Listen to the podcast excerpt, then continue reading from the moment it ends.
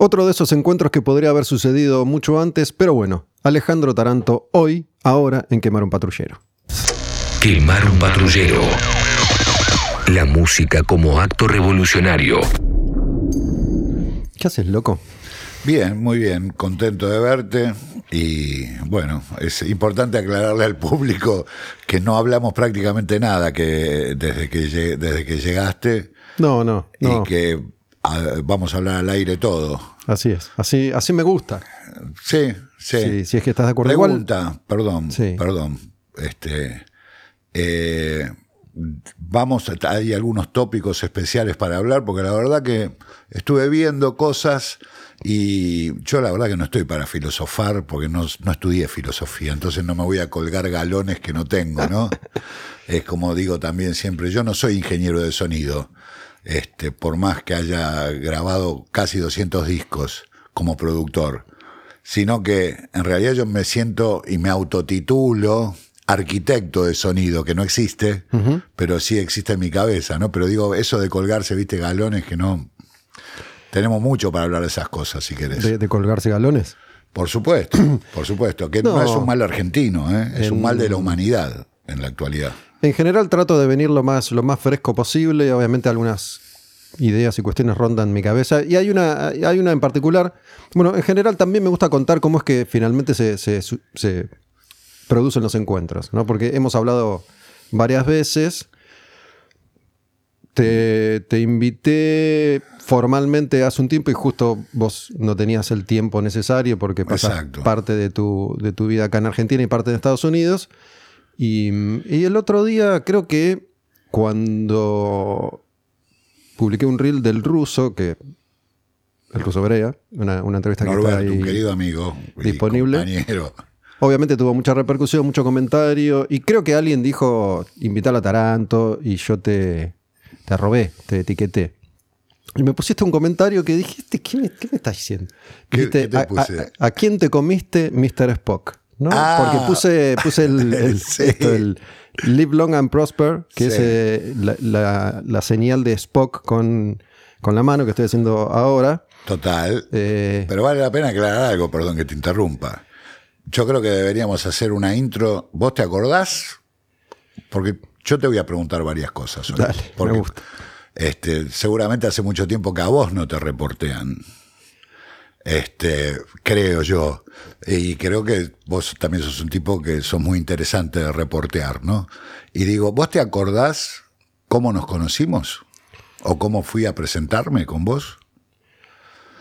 Yo me acuerdo perfectamente. Creería que que sí, no sé si me acuerdo del el, primer momento exacto, eh, no. Bueno, yo te conozco a partir de una nota, una entrevista que vi en la revista Madhouse que vos le hiciste a Rob Zombie allá por los early noventas, ¿no? Por los tempranos noventas. Me acuerdo de eso porque que, a vos te gustó, pero es, es la entrevista que no le hice. Ah, ok, cierto que alguna vez me lo aclaraste. A Rob Zombie. Pero bueno, acá Rob Zombie lo conocíamos muy pocos tipos. Yo había tenido la suerte en el año 92, cuando grabo el primer disco, en el, primer disco que, que, grabo en Estados Unidos, que fue un disco realmente olvidable, Me Voy para el Sur, de un artista que se llamaba Huff, no sé si se acuerdan, este, que tuvo mucho éxito en un momento mientras yo lo representé. Este, y bueno, tuve la fortuna ahí, vale la pena aclararlo, ¿no? De grabar, gracias a, uno de mis maestros, que fue D'Artagnan Sarmiento, Luis D'Artagnan Sarmiento, otrora director artístico de EMI, Odeón Argentina, de BMG, el tipo que grabó desde Julieta Magaña hasta Polifemo, hasta, bueno, whatever. Jaff estaba en que BMG en, en BMG, tal cual, tal cual. Y bueno, me acuerdo que yo tuve la suerte de ver a White Zombie en el Ritz de Nueva York, de soporte de Testament, que era la despedida de Alex Kolnick en aquel momento, el guitarrista original de, este, Testament. Y me sorprendió muchísimo ver que un periodista joven, eh, de hecho éramos todos jóvenes en esa época, más jóvenes aún, este, hablara de White, de White Zombie y, y un reportaje o una nota a Rob Zombie. Y esperé en un obras, que no me acuerdo quién tocaba, este, vos, vos estabas subiendo en el estadio Obras Sanitarias de acá de Buenos Aires, estabas subiendo las escaleras para, ir a la platea Y yo te detuve y te dije, ¿vos sos Gustavo Olmedo? Me dijiste sí, me miraste así con casi hasta con cara de desprecio y desconfianza y te dije, digamos, algo que te caracteriza por otro lado. Este, este, estoy hablando con alguien que, nos conocemos mucho y él también me conoce mucho a mí. Y, y te dije, te felicito por la nota que le hiciste a White Zombie, a Rob Zombie. Y creo que hasta en ese mismo momento me aclaraste y me dijiste, sí, pero yo no la hice la nota. Y después una vez, esto que tiene que ver con lo de Mr. Spock, este, yo me, hago cargo de haberte puesto ese mote a vos. Y de haberte lo dicho en determinado momento. Eh, no sé si habríamos tenido algún punto de vista diferente, pero fue en rock and pop y me parece que en la calle Belgrano puede ser vos en, Entre Ríos, en Entre, Ríos, en Entre Ríos, en Entre Ríos o en la otra ya de Freire que te dije, ya teníamos confianza nosotros. Era una época tuya, bueno, no, no voy a entrar en épocas de tu vida privada, pero que mm, este, ya teníamos confianza. Y yo estaba con Animal a pleno, y yo te dije, tenés menos sentimientos, sos más frío que Mr. Spock. De, en adelante para mí sos el señor Spock. Por eso te lo puse. Y aparte porque iba, iba a ponerte una cosa que vi del pibe Canigia, del hijo de, Claudio Paul, que es una frase, viste, que aparece en todos lados, que me causa muchísima gracia. Dice, ¿a quién te comiste? ¿A Watsi Salen? ¿Viste? Y me parece, como dijera este, Juan Di Natale, una boludina que me causa gracia. De eso se trata. Perdón ah, que me explayé tanto. E-, esta introducción, eh, lo de, lo de Robson en particular en ese mismo año 92 yo viajé por, por primera vez a Estados Unidos. Es un viaje que he mencionado muchas veces, un viaje largo, estuve mucho tiempo, recorrí varias ciudades y estados y vi muchísimos conciertos y esa nota fue antes de un show de Danzig en, en California, tocaban Caius, White Zombie, Danzig. ¡Wow! Y es el show en el que Danzig grabó la versión esa de Mother en vivo, ¿viste? ¡Wow! que, en su momento fue una canción muy, muy popular. Era en, Halloween, 31 de octubre, Estados Unidos, y yo tenía agendada ya para, para Madhouse. Había empezado unos meses antes en, en Madhouse una entrevista con, con Rob Zombie, que era el líder de White Zombie. Y yo ahora siempre cuento lo mismo porque antes no había celular, no había nada, entonces vos llegabas a, un país desconocido, una ciudad desconocida, con un nombre ¿no? Tenés que ver al tour manager, a Jack de Reaper. Ok, entonces llegas a un estadio y empezás a preguntar y siempre funciona, ¿no? Siempre funciona. Siempre alguien te rescata, entonces me, llevan al backstage, a lo que era el motorhome de, de White Zombie o uno de los motorhomes de White Zombie. Me dice, espérame acá que le voy a buscar a Rob. A los tres minutos vuelve con Rob Zombie. Rob Zombie me mira con el desprecio que vos decís que yo te miré a vos. me da la mano y me, dice, ya vengo. Y a los dos minutos vuelve el, asistente, tour manager, y me dice, eh, Rob no va a poder hacer la nota. Este es Shay, el guitarrista. Ah, claro. De White Zombie. Entonces, eh, Rob Zombie se ve que no tuvo ganas de hacer la nota, se fue y la hice con el guitarrista de, White Zombie. O posiblemente el tipo, digamos, esto te lo digo por los años de, experiencia laboral o profesional, capaz que tenían pactadas más entrevistas y le dieron prioridad a otro medio. Es probable. Pero también esto que estás contando me recuerda cuando nos encontramos en el año 2000 en la ciudad de Buffalo. En el Warp Tour. En el Warp Tour del año 2000. Este, que entiendo que Warner te envió o hacer una nota Green Day. En realidad esa época es como, como digamos, yo tuve, tuve muchas Era la época rock and pop, había, fue un convenio, pero Warner necesitaba... En, durante muchos años yo fui el, que hacía todas las notas y muchas veces las, compañías discográficas o a veces las productoras de acá que iban a organizar algún show te mandaban de viaje a hacer una nota, un lanzamiento. Un, tal cual. Aparte era una época dorada con el uno a uno que favoreció Pero eso fue en el 2000, que es el año en el que yo empiezo a trabajar en, en Cuál es, con Mario, con Pergolini, y él me habilita Totalmente. los viajes que yo quiera. Entonces, durante algunos años además de hacer los viajes de discográfica, yo me programaba los viajes que yo quería. Entonces le decía a Mario, che, mira, está el Word. Ah, un fenómeno. Bla, bla, bla. Y él me decía, ok. Si él decía, ok, la radio decía, ok. Entonces yo me fui a ver. Y después nos llamaban a nosotros a la compañía y decían, ¿querés hacer la cobertura? Pagar los tickets. Esa era la verdad. Después yo hablaba a las compañías y le digo, che, mira, voy a ir en este caso al World Tour eh, si, si, sale una nota con Green Day. ¿quién, aprobó eso y todo? Lo aprobó el quien era director de marketing de la compañía Warner Music en ese momento, compañía en la cual yo trabajaba. ¿Quién era en ese momento? José Luis Lombardo, el mm. querido negro Lombardo. Y quien, quien, quien lo aprobó en una reunión de marketing fue el presidente, Luis Méndez. Bueno, esa no fue una fecha más para mí porque hice una nota con, Green Day. Green La Day con Billy Joe directamente. Estaban los, tres paraditos ahí en lo que era. Después eh, terminamos jugando al fútbol ese día. Ese jardín que había en el World. Exacto. Terminamos jugando al fútbol con corbata y este y Pepe Tachuela, que se presentaba como Pepe Tachuela, el baterista este, de Green Day. Y me acuerdo que llegó al, al Bondi, donde estábamos nosotros, al Bus y sacó de una camisa así un joint y dijo, hey boludos, go to play polota. y salió uno de nosotros le dijo, no, no, no, boludo, no. Y aparte no se dice polota, es pelota.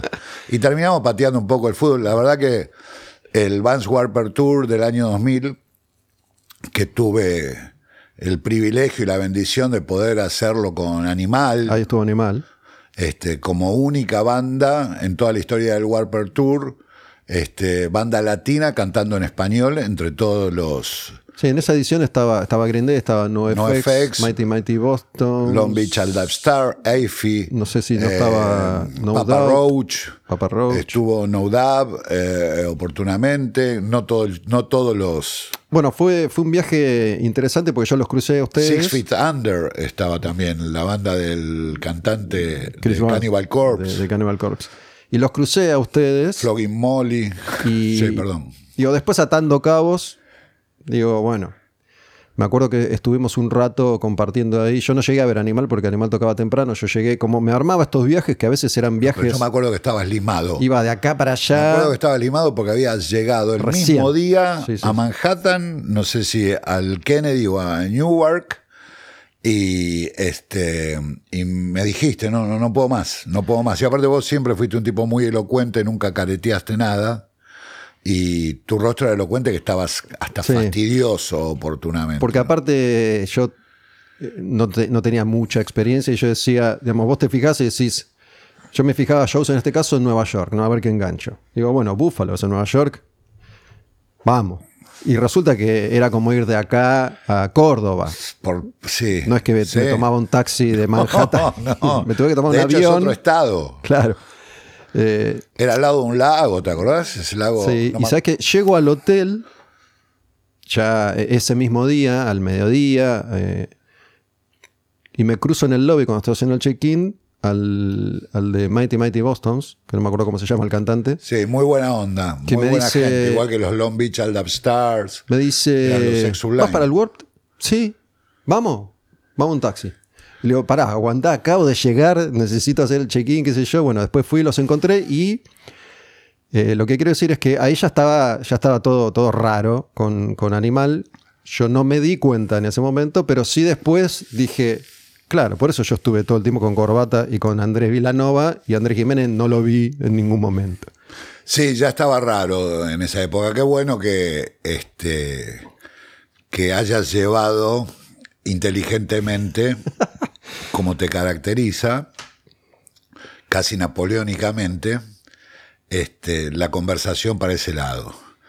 Eh, la cosa ya venía mal desde antes del Warper Tour, porque nosotros hicimos el Vans Warper Tour, eh, que fueron más de 60 días, que fue la parte anglo, y después hicimos, el convenio era, que cerré yo con Kevin Lyman, el dueño del Warper Tour. El dueño de la marca, ¿no? El dueño de la marca y el tipo, el dueño del ganado, el que el ojo del amo engorda el ganado. Kevin fue un tipo, un gran ejemplo para, para mí como, como productor y como manager, un gran líder, este, porque el tipo venía de gira con nosotros. y nos dio muchos buenos ejemplos. El, ejemplo de el que puede lo más, también puede lo menos. Y el que puede lo menos, no puede lo más. Eh, viste, no quería filosofar y terminó haciendo pensar a la gente. Este, y nosotros veníamos a hacer una, yo creo que era la tercera visita, si no me equivoco, a España, la tercera gira española con Animal. Que también los vi ahí, no sé si vos te acordás. Me los crucé en Barcelona, en Barcelona. Totalmente. Que les caí ahí un lugar que tocaban, no me acuerdo gótico, un lugar gótico, super dark era, y tocamos ahí. Sí, totalmente, me acuerdo. Mira vos, me, hiciste recordar algo que y bueno, en ese viaje, aprovecho esto, te va a dar más letra también. Yo estaba también en, otro tour de esos y me fijé que tocaba Animal y, y, me caí al lugar del show y me acuerdo que te vi y bueno, estuve con ustedes, vi el show, muy, muy lindo show, me acuerdo. Y después yo me quedaba unos días y Corbata se quedó unos días también. Claro. Él se quedó unos días en Barcelona y compartimos unos Ahí ya estaba todo mal. Y también estaba Corbata solo. Eso fue eh, cuando grabamos, digamos, la cosa empieza a ponerse mal. Eh, estoy espoleando una película de todas maneras, ¿eh? te adelanto. Una, película, hablamos literalmente de una película. Una película. Un, documental de un, un, documental o serie, no, que no tiene que ver precisamente con animal exclusivamente, porque mi vida profesional no pasó exclusivamente por animal. Es un documental tuyo, sobre vos. Eh, esa es la intención que tiene este, una plataforma, ¿no? una productora internacional porque hay mucho, yo documenté muchas cosas en High 8 en ETCC, este, en donde yo hice la propia cámara y hay cámaras que hacían, qué sé yo, el que tenía, el que estaba en ese momento, y son, no sé, casi 3.000 horas, desde el año 92 al 2001, 2002. Muchos tapes eh, desaparecieron, otros este, los grabé cosas arriba de ellos en su momento, pero bueno, eh, la cosa que es lo que le interesa a la gente, en definitiva, saber, y lo que te interesa a vos, saber de este lado de la campana, eh, la cosa ya venía, mm, em, arrancó con el pie izquierdo cuando fuimos a grabar Usa toda tu fuerza a Los Ángeles. Que es porque Andrés no. cuando, fuimos, cuando fuimos a eh, grabar ya el tercer disco que hacíamos en Los Ángeles, este, al Indigo Ranch Studio, ¿no? mítico estudio donde eh, yo, con total modestia digo, y, con, y colgándome los galones, porque si no me cuelgo yo mis propios galones, no se los cuelga nada, no me los va a colgar nadie. Eh, yo desde mi lugar como representante, manager y productor, y desarrollador de, la banda, que yo me sentía parte de la banda sin lugar a dudas. Este, me sentí todo el tiempo mientras estuve un integrante fundamental, aunque no me subía al escenario, eventualmente, porque muchas veces me subía al escenario con la cámara de turista, como me acusaba uno de los músicos. Eh, la verdad que los quiero a todos, no, no le guardo rencor a nadie, sinceramente, ya a esta altura de mi vida y después de haber este, afinado el arpa tres veces, eh, no, le guardo rencor a nadie, todo lo contrario. Pero para ordenemos, el, Índigo era como un estudio que en ese momento... Ranch nos presenta Max Cavalera, nosotros habíamos grabado eh, Usa toda tu fuerza en el Dorado Studio Recording, que fue lo que yo idealicé cuando escuché el sonido del ruido blanco de Anthrax ese álbum. Que era otro estudio también muy reconocido en muy esa reconocido, donde se grabó Mataleao de Biohazard, donde se grabaron los discos de Alice in Chains, de The Offspring, el estudio del productor Dave Jerden. Y ahí grabamos el primer disco que hicimos en Los Ángeles con Martín Carrizo, El Nuevo Camino del Hombre. Este, que bueno, también hay muchas versiones de que grabó. Eh, está todo filmado. ¿Que grabó que otra persona? No, no, no, no, no, no, no, pero este, hubo documentales y hay relatos, digamos, yo creo que hay un montón de gente, eh, de músicos, que no resisten archivo, porque como no sabe, digamos, a veces la mitomanía los traiciona también. Este, entonces, para, para mentir tenés que tener muy buena memoria. Igual, bueno, no, sé de, quién hablas, pero hay. No, no, hablo de, hablo de muchos, ¿eh? Hablo de, de nadie en especial. Pero algo a mí que me, resulta muy interesante y simpático también con el paso del tiempo es que en esa época, durante muchos años, yo estuve muy cerca de, de Animal. He compartido montones de, momentos y de, de hecho, compartiste cosas. Muchas este, cosas. Eh, estuve, por ejemplo. Eh, cuando, cuando empezaste Tiempo Violento, que sacaste un disco, que te vinieron mil veces, pero bueno. Cuando hiciste la presentación de Tiempo Violento en el teatrito, que fuimos y tocamos gratis. Imagínate que hablé con todos ustedes 100 millones de veces a propósito de los mismos temas. Sí, sí, sí, y con el tiempo uno va modificando en su cerebro sin quererlo los recuerdos, las historias. Exacto. Eh, uno va cambiando. Exacto. Estás más peleado, estás más amigo, estás más hermano, estás menos hermano, te querés, no te querés, te respetas, no te respetas. Entonces, ya la absoluta verdad quedó perdida. Es que la verdad absoluta no existe. No existe. No existe. Y seguimos filosofando. Pero bueno, no estuve hace, hace poco estuve con Andrés, hace poco estuve con Corbata, así que está como fresco todo el contacto. Sí, yo también estoy en contacto con, estamos, estamos en contacto los tres, este, digamos los tres. Yo por lo menos estoy en contacto con los dos. Estuve con Martín, eh, creo que modestamente no es una competencia, pero el que más contacto tuvo hasta último momento fui yo, este, porque, Martín Carrizo, ¿no? Remasterizamos, eh, remezclamos los 32 tracks o 33 tracks de Radio Olmos. Este, también hicimos una remezcla de Fin de un Mundo Enfermo. Digamos, son mezclas que todavía no salieron a la luz. Pero volviendo al Indigo Ranch, el Indigo Ranch fue en el momento que Martín Carrizo. Que era Ross Robinson, ¿no? El, productor de Ross, Robinson era un productor como era yo. Ah, uno que iba ahí, grababa Que, el tipo que iba y que produjo este, el, disco de Korn, el primero. El New Metal toma forma, ahí, y con ese productor en particular. Empieza con Ross Robinson, después graba Roots de Sepultura.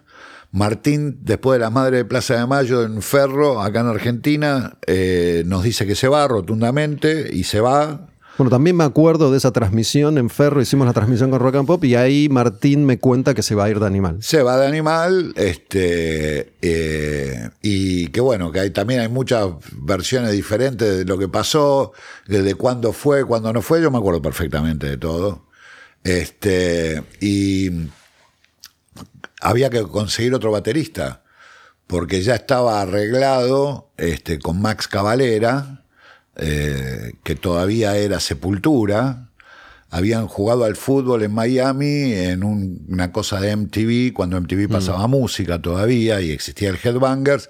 Se habían encontrado con Andrés y Andrés le dijo, che, que me encantaría que me produzcas el disco. Y Andrés vino y me dijo, vos que lo conocés, al chabón, que lo trajiste a Sepultura en el 91. No nos olvidemos que cuando en plena época de Araiz, el promotor de Sepultura en Argentina, quien los bajó fui yo.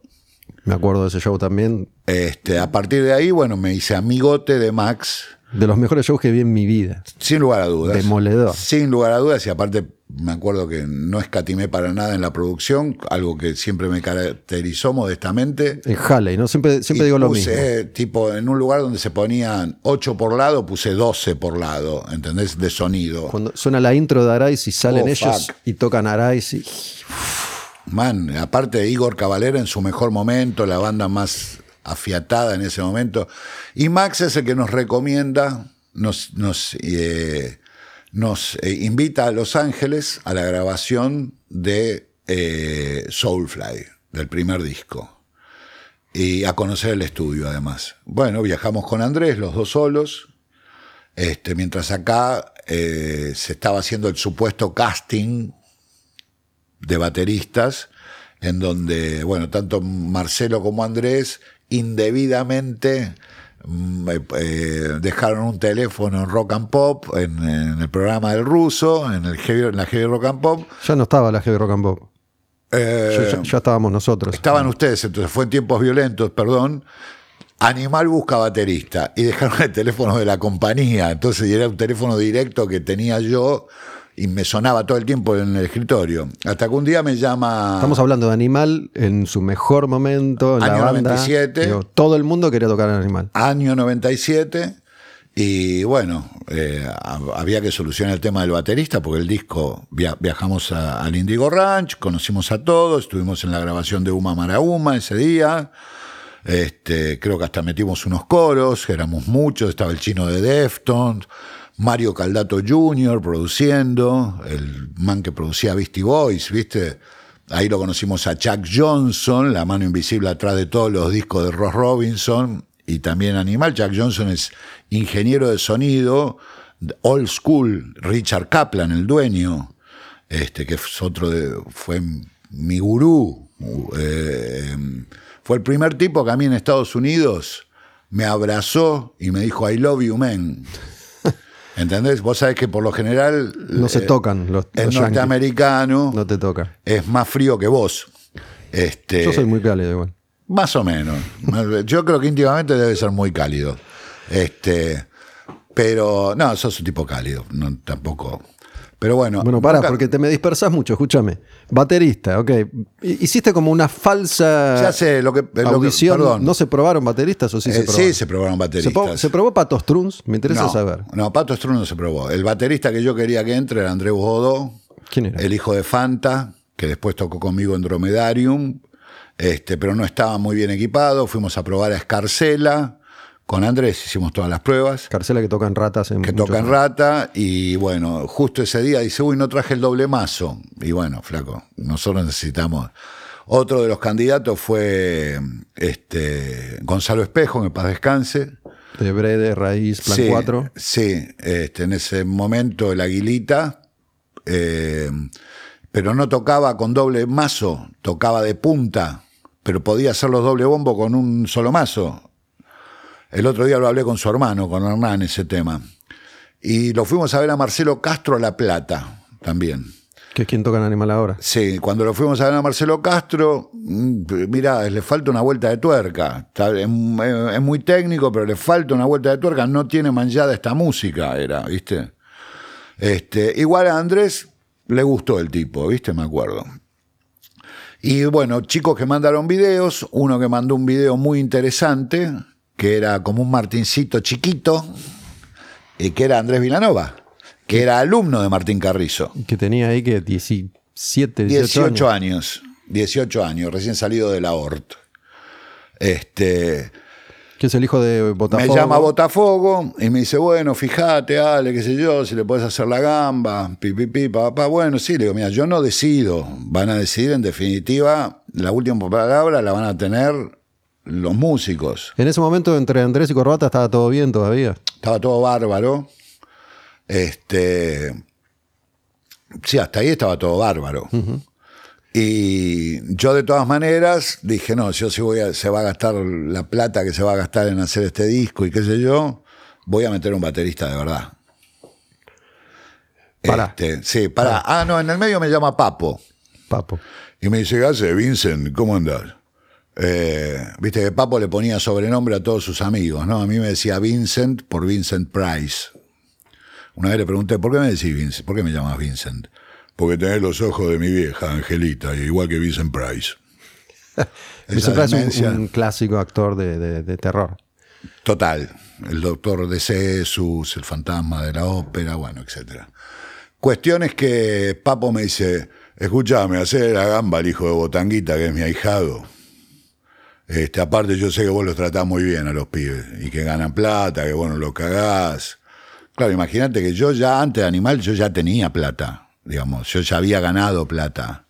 Pero para, después hablamos de tu plata. Vamos con esta historia. Eh, ok, no, pero te quiero decir también. Yo, conozco parte de tu historia. Viste como dice el gobierno, no sé si es una frase de Cristina Kirchner o qué, que no fue magia. Este, todo precisamente. No, no, no. Este, y bueno, fuimos, conocimos el Indigo Ranch. Eh, y, ahí estuvimos en el lugar indicado, en el momento indicado, cuando nació, creció y se desarrolló el movimiento de New Metal, este, tan criticado acá en Argentina. Este, y este, porque a mí me pasó lo mismo, ya sea con los fabulosos Cadillacs, me pasó lo mismo con Masacre, me pasó lo mismo con Animal, me pasó lo mismo con Infierno 18, me pasó con Los Guarros, que estaban avanzados para la época. Entonces, el comemierdismo argentino este, siempre les tiró mala onda al principio. Inclusive a los medios y periodistas, musicalizadores, directores de medios, de programación, que me sacaban a patadas en el culo cuando llevaba el primer disco de Los Decadentes por todos lados. Me decían, no, no, bandas numerosas no, viste, ya está, ya existen los Cadillac y los Pericos. Y el milagro argentino termina en manos de, Radio Trípoli porque se lo pasé, ¿entendés? Este, eh, pero nada, ¿qué era lo que me quería Van, van al Índigo cuando Max graba Soulfly, el primer disco. ¿no? Se va de Sepultura, arma Soulfly. Ahí conocen el estudio y ahí quedan que van a grabar el disco de Animal más adelante. No, que, lo vamos a grabar, ya estaba fechado, estaba todo, todo buqueado. el, primero de enero de 1998 viajábamos, eh, mejor dicho, viajamos a Los Ángeles una vez más. Eh, y bueno, estuvimos en Los Ángeles un día, en, Hollywood. Pero para, ¿en qué momento deciden que va a ser Andrés Villanova el baterista de Animal? Se decide. Eh, en realidad, mientras estábamos con Andrés en Los Ángeles en la grabación de Soulfly, a mí ya me había llamado Papo, ya me había llamado Botafogo, y, y Corbata ve el video en la casa de, soltera donde vivía su actual mujer, la madre de sus hijas. Nancy. Sí, este, creo que estaba Mariano Martínez, que era muy amigo de ellos. El ataque, este, ¿no? Sí, y Luciano Scaglione también. Y que bueno, Corbata dice, dale, boludo, ¿no ves, pelotudo, que este es el baterista? Según cuenta Corbata que le dijo Scaglione. Nosotros ya lo habíamos visto eh, a Andrés Vilanova en el video y con Andrés decíamos, está todo bien, toca los temas, tocaba arriba de los temas de, de Martín, de que había grabado Martín pero toca chiquito. Y Jiménez decía, toca gatito. ¿Qué, qué decir? Sin Gatito que tocaba chiquito, claro, porque era un pibe flaquito, no tenía, este, este, en esa época, vos imaginate que Martín Carrizo fue literalmente torturado y se le ponían pesas de buceo en los tobillos. Yo me acuerdo que eso me lo contó que él antes de eso se, se ataba ladrillos y que no sé qué cosa se ponía.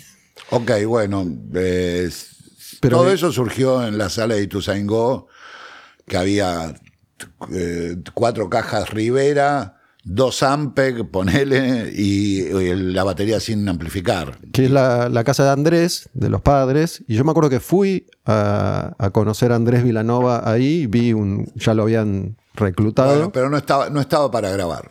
Y yo no, no iba a permitir que el disco en el que iba a participar en la producción Max, este, y no, no, yo como productor ejecutivo general y responsable ante la compañía, no lo iba a permitir porque no estaba preparado. Y ellos tampoco estaban convencidos. Entonces, directamente dije, ¿cuál fue el mejor baterista que vi hasta ahora? Igor Cavaleras no tiene mucho que ver, pero yo lo había visto y habíamos compartido con Suicidal Tendencies, con la formación casi original, con Jimmy de Grasso en batería. Entonces, gracias a una amiga que vivía, que al principio era una fan de Animal, este Maco, y después se fue, se recibió de abogada y se fue a vivir a su sueño del glam metal, a trabajar a Hollywood, al guardarropa del Rainbow, ¿viste? Este, y ella nos hizo la gamba de conseguir el teléfono de Trujillo y lo llamé desde mi casa, no yo, sino quien era mi pareja en aquel momento. Trujillo, yo, yo hago todas las acotaciones. Es el, es el bajista de Metallica que tocaba en Suicidal Tendency. Claro, y en ese, en, ese, momento, en el 97, Robert Trujillo estaba tocando en la banda de Ozzy Osbourne. Y Jimmy de Grasso estaba tocando en la banda de Alice Cooper que es, un sesionista que tocó con todo el mundo, tocó con Mega, tocó, grabó con millones de, artistas. Sí, bueno. Y estuvo en este, muchas bandas. Sí, sí, yo creo que es, es uno de los mejores bateristas que dio este, Estados Unidos, sin lugar a dudas. Y, George, Freeze, George, Freeze y De Grasso, este, para mí son tremendos. Es el que está ahora en Foo Fighters, que también tocó con Medio Planeta. Exacto. Pero no, graba Jimmy De Grasso del disco y Andrés Villanova, me no, imagino. Pero me dicen en la camioneta mía, en aquella mega camioneta que tenía yo, volviendo de, desde Ituzaingó, yendo para la radio, justamente, sobre Avenida La Segunda Rivadavia, me dicen, che, no, te tenemos que decir una cosa. Eh, ¿Ya sacaste los pasajes? Y le digo, sí, ya está todo cerrado. Uy, hay que sacar un pasaje más para, para el niño. ¿Para qué niño? Le digo yo. No, lo tenemos que... Yo digo, ni en pedo voy a gastar plata en un tipo más. Le digo, no no lo querías ya, Andrés. No, no, no, no, no, no, no, no, no, no, no, no, no, no, no. Yo estaba. Era el negocio nomás. Yo estaba, yo estaba hablando de los fines prácticos. Yo me parecía un pibe divino, 18 años, venía muy bien recomendado. se le veía buena madera, ¿ok? Pero nosotros teníamos otra edad. Pero ¿por qué si tocaba chiquito, igual lo eligen? Digo, bueno, ¿cuánto tarda en agrandarse el chiquito? Fue, eh, por eso, eh, acá fíjate que no fue, ¿por qué se agranda el chiquito? No fue... Digo, se este, agranda me refiero a, tomar fuerza. ¿Por qué crece? Crece por una cuestión natural, porque no es lo mismo un tipo de 18 años que tiene un físico chiquito y se quiere desarrollar y quiere crecer y quiere superarse como buen tosudo que es él, ¿ok? Y un tipo que tocaba de la batería desde los cuatro años, y con la exigencia de dos tipos eh, como Corbata y Andrés, que la exigencia que tenían con los bateristas era casi despótica, este, y con la exigencia profesional que le ponía yo. Este, rápidamente se adaptó a esa situación. Me piden llevarlo eh, a la grabación del disco. ¿A grabar o a que esté? A que esté presente. Y digo, pero ¿para qué lo vamos a llevar? Y fue.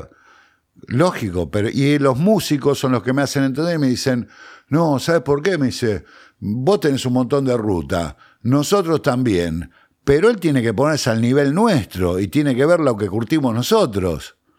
Y la verdad que tenían razón, dentro de todas las incoherencias que alguna vez dijeron, eh, es, esa era una... es, esa fue una cosa muy sensata. Y me hacen entrar razón y bueno, ok, así fue que vino. Muy entusiasmado, era una decisión que ya tenían tomada y ya se lo habían boqueado a, Andresito. Pero pará, pará porque sí. ¿Y si, no, no vamos, no vamos a pasar de esta historia al final de la nota. Déjame que, ah, que avance un poco. Digo, por un lado me acuerdo que yo fui a, a Ituzango, la casa de, Andrés, cuando ya lo habían elegido, estaba, estaban ustedes, me, mostraron, este es el baterista, estaba Botafogo también, y ahí tocaron, yo le vi tocar, qué sé yo. Comimos seguramente después, bla, bla. Yo entiendo que a Andrés Milanova le dicen, sos el baterista de Animal, bienvenido, no vas a grabar el disco, pero... Vas a venir con nosotros. Vas a venir con nosotros. Y el pibe, va, ¿qué va a decir? Ah, no. Dijo, bueno, sí. iba a decir que sí a todo. Sí, de hecho hizo una acotación en un momento en la sala de Sepultura, en Phoenix, en Arizona, en la primer pasada que hicimos con Jimmy de Grasso, con Max presente, y los otros dos, está en el, en el en YouTube, en lo que hizo Carla Ritrovato, en Acreditados, que es bastante parcial todo eso, ¿no? Eh, dado la relación de Carla con la banda, por así decirlo. ¿Pero qué, dice Andrés? ¿Qué acota? No, Andrés Vilanova eh, dice que el primer maltrato que sufrió fue en la sala de ensayo, cuando le dijeron que no, callate la boca, vos no opinás cuando el tipo le sugirió algo a De Grasso, porque Andrés Vilanova sí hablaba inglés y, los otros no sabían decir ni yes. ¿Y eso pasó? Eso sucedió en mi ausencia, que yo justo fui al supermercado y cuando vuelvo con la van al lugar, al storage donde estaba la sala de ensayo, lo encuentro a Andrés Vilanova en el cordón de la vereda llorando.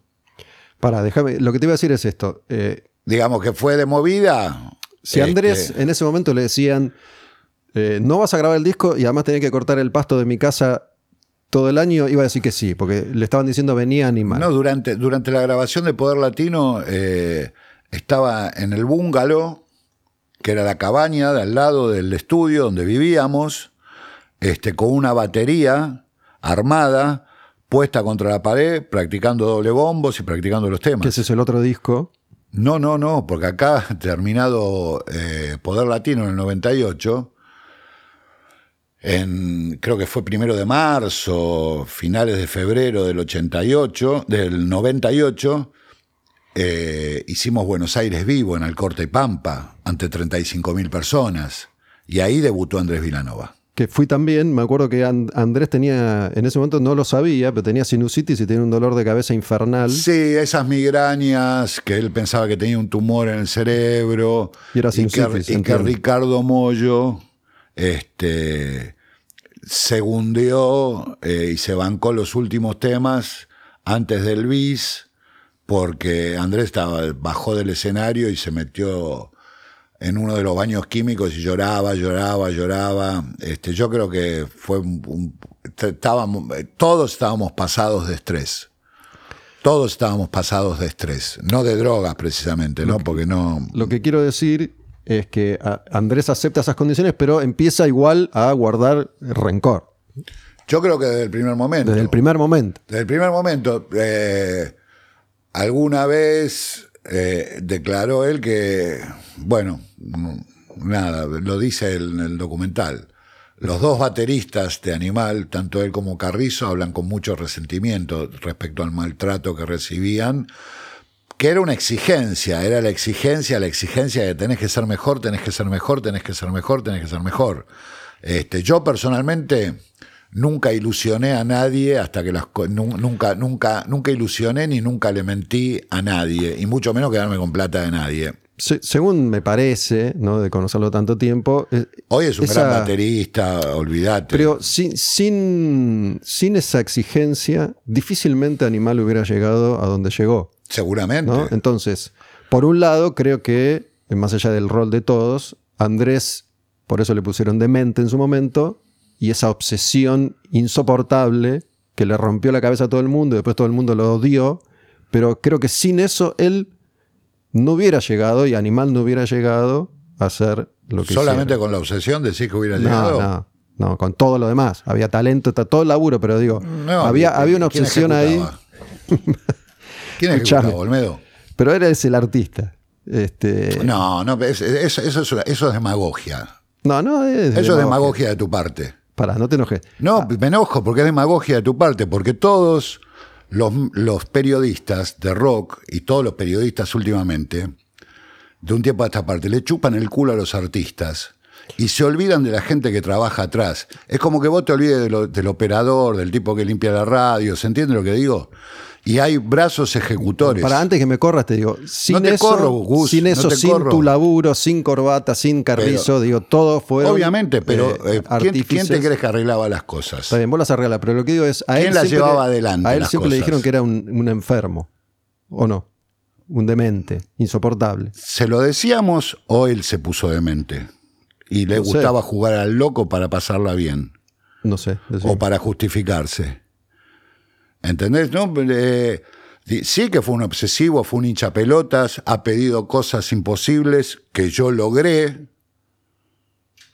Y después, por otro lado, este, los artistas no las logran solo las cosas. No, no, no, nadie logra. Si no hubiera habido, si no hubiera habido alguien que convenciera a la compañía discográfica, si no hubieran existido cifras anteriores logradas que convencieran a la compañía discográfica de, poner los presupuestos de haber, negociado el contrato. Si no hubiera existido un productor independiente que bancó los dos primeros discos con, su propio péculo, este, eh, yo personalmente, no solamente por animales, sino por todas las bandas en las que pasé. Eh, no, nos detengamos mucho en esto, te pido disculpas si no, no, no, no, no, no, no, no, no, no, no, Yo te pido disculpas si estuve este, si, soy demasiado honesto, que hay muchos que son tan cagones que no son honestos. Lo que digo es que cada. Tiene que ver con la rebeldía, y vamos a filosofar con esto, perdón, Gustavo, y, seguís. ¿Sabés de dónde viene la, el origen de la palabra eh, rebeldía? Rebelde, de rebelar. Y yo, yo sí me siento un rebelde. Más a esta altura de mi vida, con 61 años. Este, ahora sí me siento rebelde, porque llegó el momento de rebelar porque durante mucho tiempo me callé la boca de un montón de cosas. Y no, no, no es porque yo haya ido a la bucetich, ¿eh? Yo no soy un Cobani ni un, ni un buche. Pero vamos a decir las cosas como son, porque si no, me voy a morir y como este, decía el propagandista nazi Goebbels, miente, miente, que algo quedará. Algo quedará. Bueno, nos acomodamos, entonces estamos. Y yo resisto archivos, ¿eh? Ok. Em, yo sé que este podcast va a ser muy polémico. Ah, pues está bien. Eh, sé que este, eh, va a haber mucha gente que va a pagar por verlo. Este, y justamente eh, me, me, pone muy bien que eso suceda, ¿viste? Y no estoy vendiendo, uy, ¿qué estás haciendo ahora? No, estoy produciendo tal cosa y produje tal otra y la tengo tan larga que... No, ¿me sacaste esta? Te tengo que decir la verdad. Los programas de heavy metal este, de la última época, es incestuoso que, lo que los conduzcan músicos. Porque nadie critica un disco. Son todos discos buenísimos. Por eso el movimiento del metal argentino está amesetado, lamentablemente, como quedó. Y nadie se anima por miedo a perder el laburo, ¿viste? Que acá hay miedo. Este, es como si todos son todos. Eh, eh, a veces es preferible callarse la boca para no pasarla mal, ¿viste? Pero bueno, también los Beastie Boys decían defiende tus derechos, ¿no? Sí, es qué sé yo. Es, más si tenés la verdad. no estoy hablando mal de nadie, no estoy hablando mal de nadie, solamente estoy defendiendo este, la verdad. Las cosas no, no, digamos, Natalia Oreiro no hubiera existido si no, no estaba Alejandro Romay de por medio, ¿entendés lo que te quiero decir? Sí, siempre hay jugadores. Eh, Obvio. Está, está, claro. Pero digo, para, para no quedarnos solo con, con Animal, Sí. Eh, no sé si querés. Sí, no, no, no, la verdad que no quiero hablar más de Animal. este, Puedo hablar de, otro, de, otros éxitos que también, en los cuales también participé con mi trabajo. Me, me, gustaría preguntarte algo en particular, porque digo, nos conocemos desde, desde ese momento en el que vos me cruzaste y me, me, comentaste eso. Eh, sostuvimos una, una afinidad de mucho tiempo. Creo que quiero creer que en ese momento eh, algunos que, ya formaban parte de, esto y, yo recién ingresaba vieron eh, en mí una especie de, personaje particular, de renovación. ¿no? Totalmente. Eh, en, tu caso entiendo que te gustaba mi estilo también. sí, sí, sí, te tenía, yo te tenía fe. justamente porque justamente eras objetivo y no le chupabas el culo a nadie. y coincidimos con Animal que eh, cumplía una función similar dentro de lo que estaban haciendo ustedes en, su rubro, yo en el mío, y fuimos juntos ¿no? durante mucho tiempo. Sí, de alguna manera sí, digamos, fueron contemporáneos, fueron carreras contemporáneas, entiendo que sí. Entonces, este... Igual este quiero aclarar algo, en el último disco Animal, este, el de los 30 años, que hay una cantidad de figuras de, de la música latina muy importantes, importantísimas, súper famosas, ¿no? Este, Andrés me invitó a participar, a tocar un bajo, este, y acepté. Llegué al estudio a tocar el tema Mi Barrio, y cuando llego al estudio de Osco, digo, bueno, pásenme el tema. Y cuando yo me había matado sacando el tema original, y cuando me pasan el tema, le digo, pero este no es el tema. Ah, no, me dice, me olvidé de decirte, el tema original lo único que quedó fue el título. Y ahí escucho a Neo Pistea y a. ¿Quién te dijo eso? ¿Andrés o, Andrés. Andrés. Osco no, Osco estaba, yo no sé si estaba a disgusto en ese momento, igual yo lo, adoro a Osco y a Raúl, pero... Osco es quien, quien está participando de, Animal en Vivo actualmente. Claro, el productor, el dueño del estudio donde se hizo todo. Eh, ex este, Santos Inocentes, 202, el hermano de Raúl. Los Cariola, los hermanos Cariola. Los mellizos Cariola. Este que produjeron también y grabaron, mejor dicho, grabaron y produjeron el primer disco de Infierno 18, paradójicamente. Sí, muy, talentosos los dos. Pero bueno, que te dijeron eso y que este, no, tocaste nada. No, sí, toqué, eh, pero eran tres notas completamente diferentes y el estribo. Y después, la parte del slapping, por ejemplo, yo eso no lo grabé. Eso lo grabó Titi La Polla, que es un capo. Este, y después me invitaron a tocar en vivo y subí a tocar en vivo el tema con ellos a dos bajos y me divertí muchísimo en el teatro, en el, acá en Vortex y me cagué de risa y todo bien. Este, digamos. Yo tengo una sensación, a ver si vos estás de acuerdo, y es que ya a esta altura ya más o menos saben quiénes son ustedes y cómo son, y Andrés no va a cambiar mucho más, vos tampoco, sí, pero digo, hay ciertas cosas que las vas a tener que aceptar para tener lo que un diría, ¿sabes con lo que él. diría a Adrián Taberna? ¿Qué diría? El querido Adrián Taberna, íntimo y querido y respetado y admirado amigo, ingeniero de sonido, desde eterno mano derecha de Cerati, etcétera. Nos conocemos con Adrián desde Riff, para que te des una idea. Él laburaba con Robertone y yo laburaba de asistente de uno de mis grandes maestros que fue Isa Portugués, que era el manager de Riff en la época de Riff 7. Y Adrián Taberna diría, entre, entre gitanos no nos vamos a leer las manos. Por eso, digo, para Porque tener- todos nos conocemos, todos nos conocemos, todos sabemos, el pez por la boca muere. Pero me da la sensación que entendieron eso y que por, por- por los contactos que he tenido con todos ustedes últimamente, decidieron más o menos bancarse así para tener un vínculo. Pero totalmente, pero totalmente. Aparte, ¿sabes qué? Cuando uno va creciendo, que algunos crecemos, otros involucionamos, eh, o envejecemos, este, o nos renovamos, o nos ponemos más ignorantes o más sabios, pero hay una cosa que es que los- las pocas virtudes que tenemos y la cantidad enorme de defectos que tenemos, todo se amplifica con los años. Un poco lo que iba a comentar es que hace un rato hiciste referencia a la, a la rebeldía y es una, una característica que, que en tu caso es manifiesta y se nota recurrentemente. Muchas gracias. Pero- me honra que me digas eso. Algo que sí me llamó la atención y que te quería preguntar, me llama la atención más o menos, digo, no sé si tendrá o no contacto con, con las experiencias de Corbata primero, del negro Juan, de Andrés y ahora Sí. vos, que es... eh, ¿Ah, lo reporteaste al negro Juan? sí, El negro Juan es el pastor Granados en la actualidad. a eso iba. El, pastor Punk. El, el- el pastor de la iglesia Punk, ¿no? Que como le dije yo a Juan hace poco, estuve en la iglesia.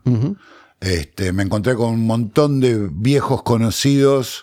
Este, me reencontré con Juan, eh, que fue fabuloso. Fue fabuloso porque en determinado momento Juan fue asistente mío en la época de Animal, en la parte ejecutiva. Es más, era como un tour manager que salía conmigo, ¿entendés? Aparte de ser el mejor amigo de Andrés Jiménez desde la infancia. Sí, estuve con él hace, hace un tiempo, está, está disponible en Spotify esa nota, y bueno, y él después tuvo un- tiene una experiencia religiosa, por, por decirlo de alguna manera, se convierte totalmente. en el pastor de la iglesia punk, y es quien guía un poco, ayudó o, o acompaña a Corbata, también a Andrés. Te voy a contar una anécdota que me hizo recordar Marcelo hace poco. Fuimos en, en el año 96, cuando estaba grabando El Nuevo Camino del Hombre, eh, fuimos a ver a Ministry al Hollywood Palladium.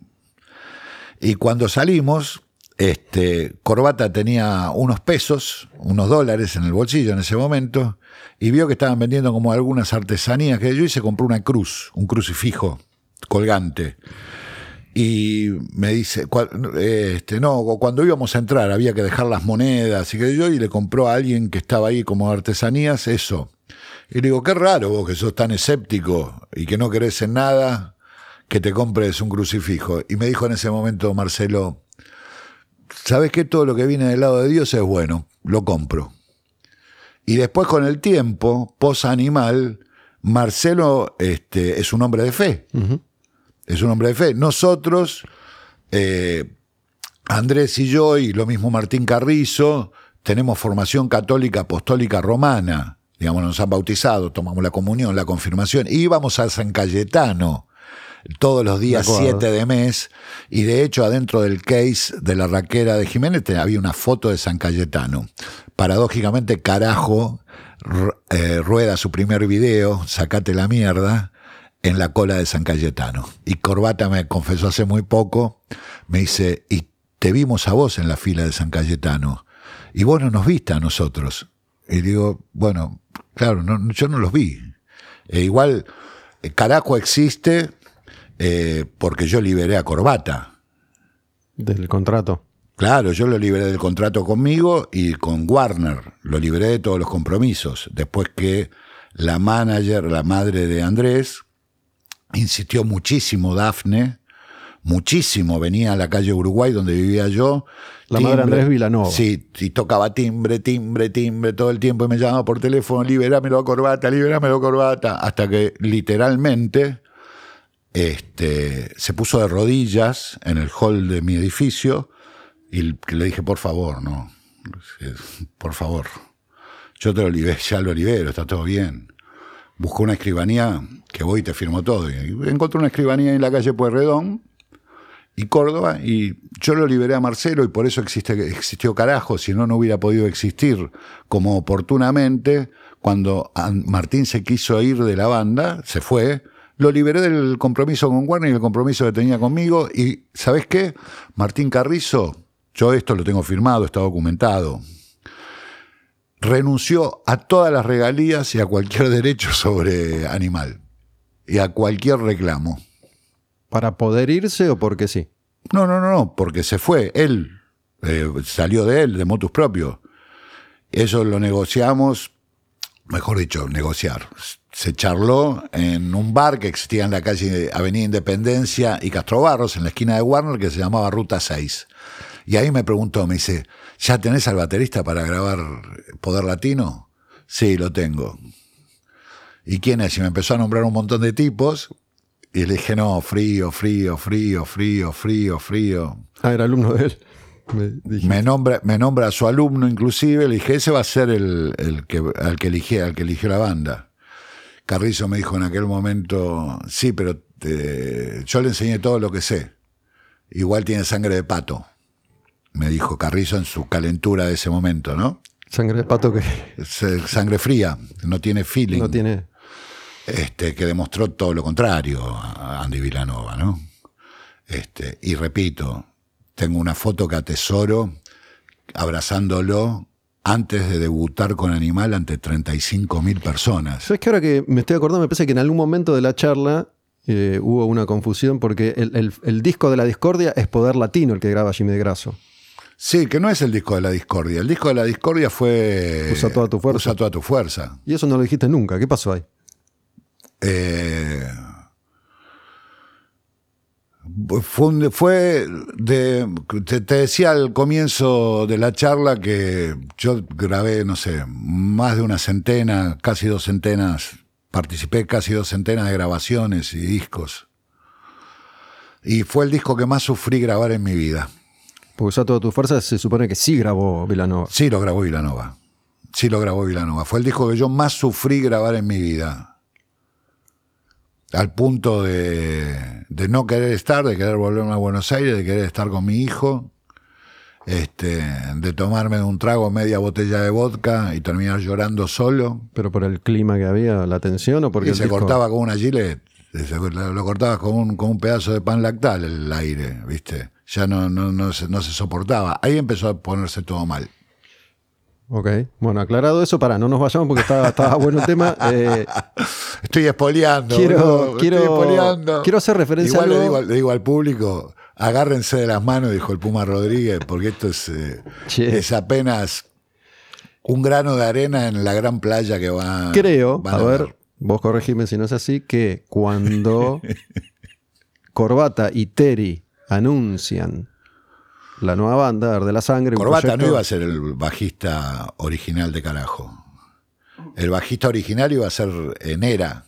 ¿Quién es Nera? El que compañero de colegio de Terry y de Andy Villanova en la Hort. ¿Y Corbata que iba a cantar nomás? No, Corbata no estaba en los no planes. estaba en carajo. No, de hecho, cuando se termina el Warper Tour, el Watcha Tour en Phoenix, que fue el final, en el hotel de Phoenix, todavía siento la lágrima de Corbata en mi hombro. Este. Y. Andrés Vilanova se venía con un Ampeg SBT2 Pro, que es un aparatazo, un equipo, un cabezal de bajo, en el bolso, que era para Nera. Ya tenía planeado que armaba con sus dos amigos la banda. Y de hecho, eh, Andrés ya no quería que toque Vilanova. Este, el animal. Sí, porque ya el, el, Warper y el Guacha vos lo presenciaste, fue muy, muy tremendo. Aparte nosotros estábamos, éramos tipos más grandes que Andrés, ¿entendés? Y yo ahora lo entiendo y digo, con, el tiempo, al poco tiempo, quizás en ese momento también entendía. Nosotros que capaz que salíamos, siempre doy este ejemplo que es un poco grotesco, pero capaz que estábamos buscando un lugar donde comprar este, preservativos y Andrés me venía atrás y decía, che, ¿puedo ir con usted a comprar golosinas? ¿Entendés lo que te quiero decir? Había una diferencia abismal de edad en ese momento. Sabes que, bueno, yo solo volví a animal, ¿no? Pero te digo, hace poco me, encontré con Corbata, charlamos un montón, no voy a decir lo que charlamos ahí. Igual me reía mucho con Andrés Vilanova, este, y siempre yo tuve un sentimiento muy, muy paternal para con él, como para con los otros me sucedió también con los Cadillacs. Yo siempre me sentí como el hermano más grandote, ¿entendés? El que los podía defender y cuidar. Lo que te iba a decir es que hablé un montón con Corbata y sinceramente al día de hoy, después de haber hablado con todos dos millones de veces, no termino de entender realmente qué pasó con Andrés. Digo, porque Corbata conoció a Andrés, tuvo 10 años con Andrés, al lado de Andrés, todo lo vivió con Andrés. ¿Y qué es lo que Sí, es un, no, es un cúmulo de cosas. en un matrimonio, este, vos sos una persona divorciada, yo también, en primeras nupcias, entonces sabés que es un cúmulo de cosas, ¿viste? Es como el reloj de arena que lo das vuelta y de repente, ¿qué pasó? ¿Viste? Es un cúmulo de cosas, ha sido un cúmulo de cosas. Y por otro lado, lo decíamos al comienzo de esta charla también, de este podcast, que los seres vamos, los seres humanos vamos mutando, vamos mutando y no tener las mismas expectativas cuando los aviones cambian a la gente, el dinero cambia a la gente. Los amigos del campeón cambian a la gente. La esencia sigue siendo la misma. Entonces, si vos sos un buen tipo, vas a, ser, buen tipo siempre. Si sos mala leche y ventajero, vas a ser un ventajero toda tu vida. Pero otra cosa que te iba a decir, creo, no sé, no me acuerdo bien, a ver si, si vos me lo aclarás o no. Cuando, se anuncia dar de la sangre, con Terry, pero con Terry con corbata, sin Andrés, tengo la sensación que vos sugeriste, ahí tienen al problema yo lo interpreté como que Vilanova siempre fue el problema. No, no, no, no, no, no, no, no, no. No, pero digamos, que haya sido una excusa oportunamente cuando Marcelo dijo yo no quiero cambiar más de baterista, no me quiero dar vuelta. No, no nos olvidemos que Animal tuvo muchos bateristas. ¿eh? Estuvo Aníbal Alo, fundador de la banda. Martín Carrizo, Javier Dorado, que tocó muchísimo tiempo y en varias oportunidades con Animal. Durante mi gestión y fuera de mi gestión, porque yo también entré y salí un par de veces. Este, eh, después, ¿quién más estuvo? Bueno, Marcelo Castro, otro chico que era eh, Eduardo, que era alumno de Marcelo Castro, Jimmy de Grasso, van seis, lo que estoy contando. Vilanova, siete. Siete bateristas tuvo. Sí. Te quería preguntar lo del tema volviendo a Corbata, Juan, Andrés. Y eh, yo no, no, te tenía como un hombre particularmente de fe. Y sí, yo soy un hombre de fe. Ahora lo manifestás mucho, lo queda mucho más claro, me parece. Sí. Y te, digo, ¿eso sale de, tus problemas de salud? No, porque también tuve una, digamos, yo tuve siempre mucha fe en Dios, en Cristo, en la Virgen. Este, yo la vi, pues, es una cuestión muy personal, ¿no? Cada uno a veces, eh, uno no habla de su fe y no la hace pública este, porque son cosas muy personales. Mm. Y me di cuenta que no hay que tener vergüenza de explayarlo. No hay que tener vergüenza. ¿qué yo? yo eh, hay personas que no tienen fe en imágenes, hay personas que no creen en la Virgen. Yo personalmente no creo en la iglesia, en los hombres que componen la iglesia. ¿ok? La iglesia como institución creo que este, entiendo que sí hay curas que son buena onda, este, pero no son la mayoría precisamente, ¿no es cierto? Digamos. Pero bueno, vos ya tenías tu fe, solo que no, lo manifestabas. y, tuve un. Tuve. No sé si cabe el término revelación, este, pero tuve una experiencia en soledad en el medio del desierto que me anunció lo que me iba a pasar. Y que si no la cortaba y si no tomaba este, recaudos este, le iba a quedar. ¿En el desierto de Estados Unidos? Sí, en el Valle de Coachella. Y, ¿No, sabías que tenías problemas de salud graves en ese momento o sí? No, no sabía que tenía problemas tan graves. Que gracias a, Dios, sí, digamos, este, gracias a Dios, gracias a él. Ya al principio, viste, pensé, dije, mm, qué fuerte que es este porro que estoy fumando. Era porro nomás, estaba. Sí, sí, sí, yo no, la verdad que no le no le hago a la cocaína hace como 36 años, antes que naciera mi hijo. No, es una droga que nunca me gustó. Personalmente, es más, una sugerencia, no tomo alcohol prácticamente, no. Y le sugiero a todos que, que toda la apología del cannabis y que el cannabis no te hace nada, que yo, no, las pelotas, las pelotas. Este, el cannabis te afecta, si no te afecta al bocho, al crecimiento, este, te va a reventar las arterias, por ejemplo. El tema de arterias que, vos tenés que me contaste, ¿crees o te dijeron que es por eso? Sí, sí. Es por, fue por tanta combustión, por haber. Por el calor, ¿es? Sí, mis, mis, es por el humo. Eh, los pulmones, por ejemplo, no sé, yo me he hecho eh, ergometrías y tenía 80% de capacidad pulmonar, ahora tengo 85% que es la, la, capacidad pulmonar que tenés vos, que tiene cualquier hombre de nuestra edad que está criado en una ciudad con tanto smog, ¿no? Sí, ¿querés, querés contar un poco más de esa... Te, emocionaste cuando me, me, dijiste lo de Coachella, el desierto. Sí, sí, sí, porque no pensé que te lo iba a contar. La verdad que lo pensé, o me hago el boludo y pateo la pelota afuera, este, o lo cuento porque me parece que que sí está bueno, ¿no? Poder transmitirlo. Digamos, tampoco es, bueno, no soy tan hijo de puta como parezco ser. ¿Por qué, dijiste eso ahora? Pues una vez, eh, este, porque hay un montón de gente que no me conoce y, y cree eso, a veces una cosa es la imagen que tenemos exterior y hay un montón de gente que me conoce también y al estar expuestos, vos, por ejemplo, sos una figura pública. Yo decidí ser una figura semipública. Este, y a veces no me doy cuenta que soy más público de lo que creo. Este, inevitablemente hay gente que habla loas y hay gente que habla mierda, ¿viste? Según las experiencias que hayan tenido. Hay artistas con los, a los cuales yo les rechacé sus demos oportunamente y al día de hoy dicen, no, es, un hijo de puta, ¿viste? es un garca. ¿Pero llegaron lejos sin, tu ayuda después? ¿o No, no llegaron a nada. Ah, bueno. No, no llegaron a nada. Y hubo tipos, hubo artistas que yo siempre fui muy fiel a lo que me gustó o a lo que no me gustó. Si no, yo no puedo eh, vender o defender lo indefendible como defendí durante tantos años. ¿Viste?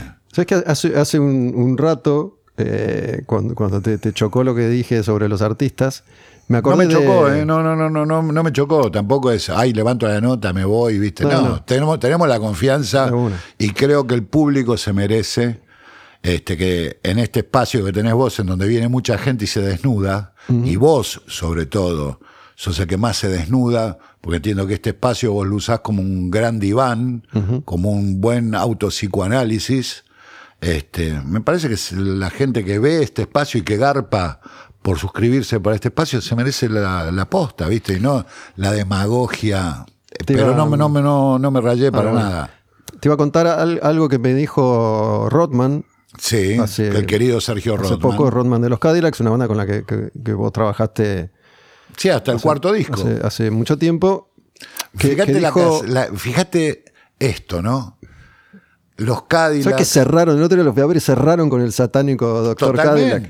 totalmente. se supone que sos vos, no sé. Sí, sí, sí, sí, sí. Se supone durante mucho tiempo dijeron que se lo hacían a Luciano y a mí, al Tirri. Este, pero hoy con los años sí, a mí me sentaba bien el sol, me sentaba sentirme Dios, me sentaba a ser cool, porque era el único tipo en este país que usaba ese término. Este, y este, bueno, mentir que me, que me estaba yendo de, del lugar, como dice la letra, de nuestro lugar. Este, yo en realidad, a mí los Cadillac nunca, la música de los Cadillac nunca me gustó. ¿Hoy no te gusta? No, no. Temones, eh. No, ¿Sabes qué disco me gusta mucho?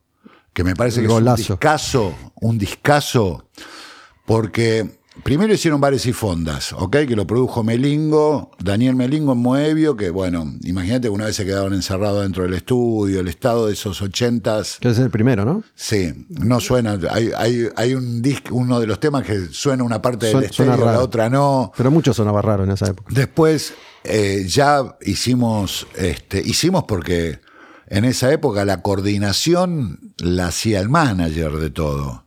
Eh, con Andrés Calamaro, yo te avisé, icónico. A posteriori, el ritmo mundial con Celia Cruz, ¿ok? Que también hay muchas verdades para contar ahí. Este. Eh, alienígenas ancestrales, ¿viste? Y después el satánico Doctor Cadillac, que era el último disco que había por contrato con CBS. Un disco en donde al grupo se le estaba acabando el recurso artístico, por eso hay dos canciones que no tienen letra. En donde hay un rap grabado, que fue el mensaje Soy yo, en donde Luciano, el Tirri y yo, quizás artísticamente la idea que teníamos de lo que iba a seguir siendo la banda iba a ser más Beastie Boys y el resto de la banda quería ser Rubén Blades. Hoy son una banda de música tropical, en el buen sentido, de música caribeña, con mucha influencia de música caribeña. Después de ese disco, del satánico Doctor Cadillac, este, que yo terminé entregando los masters a, la compañía CBS, al señor Hugo Piombi y tal, que yo no figuro en los créditos, como tampoco figuro en los créditos del compilado Matador, eh, no, Vasos Vacíos, figura hasta el último plomo que laburó con ellos. Y yo no. Y le pregunté una vez a Rodman cuando Flavio volvió a mí en la época de la Mandinga, que no fue una banda exitosa, este, lamentablemente, porque no. También tuvo que ver con el año 2005, Cromañón, ¿no? Y era la murga, la gente mucho no le copaba. Y Rodman me dijo en la casa de Flavio en Tigre, delante de Cabana, lo que pasa es que estábamos muy enojados con vos. Y pasaron los años y después de siete años que te fuiste, cualquier cosa que pasaba, la culpa es de Alejandro Taranto. La culpa es de Alejandro Taranto. Bueno, los entiendo, qué sé yo. Este, pero después de ese disco de Satánico Doctor la que vendió en, como veníamos, es el que menos vendió en aquel momento, este, grabaron el volumen 5, un disco olvidable. Y después llegaron a tocar fondo de grabar eh, Sopa de Caracol de Wilkin, ¿te acordás? Digamos, tengo que pegarla de alguna manera. Y después sí viene el mejor disco para mí de los Cadillacs, El León. Ah. El León para mí los agarra ya maduros, sabiendo tocar, componiendo de la puta madre. ¿Viste? Y me parece un discazo. Después todo lo demás fueron gustos que se dieron ellos, porque no hay éxitos. Después no, después no. bueno, el vos, el vos sabés, que es un gran tema. Pensé que me ibas a decir que te gustaba el disco con Minimal, la marcha del golazo No, no, no, no, no, no. Es más, creo que nunca escuché eh, de esos discos, nunca los escuché completos. Sinceramente, ¿no? no Para al final no te dije lo que me dijo tienen una cosa en común todos esos grupos. Que al día de hoy, en el año 2003, 2023, 30 y 30 y pico de años después, ya sea Animal, ya sea Masacre, ya sea eh, los Cadillacs, tocan las canciones de los discos y de la época en la que yo participé. Digamos, algo bien debo haber hecho, ¿no? Vos sí que no, yo creo que te lo, te lo, te reconocen. De hecho, lo que dijo Rodman, que no me deja que te ah, cuente, es. Eh, no me acuerdo literalmente, pero eh, Taranto te ponía el pecho y te sacaba al frente cualquier situación. Y si tenías un quilombo en la frontera, en la aduana, ahí estaba Taranto con el cuchillo entre los dientes. Gracias, Sergio, por reconocerlo. y te resolvía lo que sea. Absolutamente. Y yo puse más de una vez el pecho, literalmente y me, apoyaron más de una vez un fierro, una máquina, un fucking gun machine en varias oportunidades. Sin embargo, terminé arrancándole la guita a los que no me querían pagar. Bueno, eso, eso me, me comentó. Sí. Sí, uno fue el caso en Catamarca, este, con un tipo que está en Cana y que estuvo en Cana por el caso María Soledad, digamos, sabemos del feudo Sadi y todo eso. De hecho, no, está, no, Sadi. Eh, sí, creo que es, sí, el feudo Sadi. De hecho, me parece que estaba hablando de, eso que no los querían dejar salir de, ah, no, no, exacto, de la provincia. Exacto. Nos amenazaron de muerte, sin embargo, yo dije, ok, nos vamos, vamos salgamos de acá, no podemos salir por la entrada de Catamarca. Hay otra manera de salir y era cruzando la cuesta del Totoral. Es un camino de precipicios. Me da miedo ya, no sé qué. un camino de precipicios, donde el micro de doble piso, eh, que estaba pintado de Pepsi Music en aquel momento, estamos hablando del año 88, 88, 89, sí, 88, 89. Este, las dos ruedas quedaban afuera cada vez que había una curva. Este, y al gendarme que estaba cuidando el paso, me dice, yo recibí la orden que ustedes no pueden salir de la provincia. Y le pedí por favor y lo agarré medio como de la solapa. Y le dije, si vos te considerás mi compatriota, déjame salir de acá porque esto no es mi país. Lo que están gobernando acá y lo que toda la truchada que está pasando acá. Y más de uno de los integrantes de la banda atrás mío llorando. De miedo. De miedo. Y con Animal también hemos vivido cosas más pesadas en lugares más pesados en el extranjero. ¿eh? Y sin embargo, eh, le agradezco mucho a Sergio Rothman que reconozca eso. Y antes de... Tiene un hijo talentosísimo y una mujer divina, también muy talentosa. Leroy, ¿sabes que lo vi? Leroy es el hijo. Leroy es un tipo muy educado, muy noble. Yo lo había visto siempre tocando con el padre en, la retaguardia. Un divino. Y hace poco lo fui a ver a Stramer, que es un lugar divino. Eh, tocar con. Él tiene una banda de covers de Talking Heads, cabezas parlantes. Very good, muy bien. Y no los había visto y los vi y es como un Rodman un poco más feliz, digo, es súper, súper rojo. Súper talentoso, histriónico. sí, total. Eh, después lo vi también haciendo unas locuras solo. Bueno, en ese sentido es muy, muy versátil, evidentemente, como el padre. Sí, sí, sí, sí, Pero para, te quiero decir esto porque eh, al, casi al arrancar la charla hiciste referencia, ya, ya cerramos, que, te tenés que ir. no, yo no me tengo que ir, eh. si querés. Este... Vas a tener que volver, Ale. Con gusto. Digo, con, el tiempo, ¿no? yo no, no diría que me volví más condescendiente con los artistas, sino que con las acepto a las personas como son. Como son, ¿no? Eh, y hablaste de, de, Me pareció que eh, despectivamente, ¿o no? Eh, ¿O sí? despectivamente, que dije algo malo sobre él. No, dijiste que fui, a grabar el disco, ¿cómo se llama? El, del sur. Me voy para el sur. De alguien que, tituló. que se llamaba Hap. Sí, no sé, sigue, actuando, no sé, yo, le perdí el rastro, esa es la verdad. Eh, sí, Digamos, para mí desde el momento que se cortó el pelo, este, dejó de... Y pues no le quedaba otra, no tiene más pelo ya. No, no, no, no, no, no, no, no, no, pero bueno, igual no sé, no, no sinceramente... Bueno, Huff eh, tuvo mucho éxito en esa época que laburaba con vos, ¿no? La época de Estás maravillosa hoy, ¿no? La versión de Clapton. En la ventana, conoció en, su video, en el video que hicimos, conoció a su actual esposa. Y, ha sido objeto de. de, una de las chicas de Perú Carámbula, Alcoyana Alcoyana, Gabriela. Ah, mira. Ha sido objeto de burla desde, desde entonces, Huff. Yo mismo me he burlado de Huff en su momento, pero después lo conocí, lo vi y más allá de cualquier cosa, me parece un tipo muy talentoso. Muy talentoso. Toca muy bien, canta muy bien. Sí, es un dotado, un tipo que la naturaleza lo dotó con. Este, y que con una muy buena voz. Y por otro lado, este, sí, hay que reconocer que un señor de 70 años que toca la guitarra desde su preadolescencia, si no aprendió a tocar la guitarra. y Riff 7 es un discazo. Sí, Un, discazo producido por Vitico por el gran Víctor Vélez Artúa.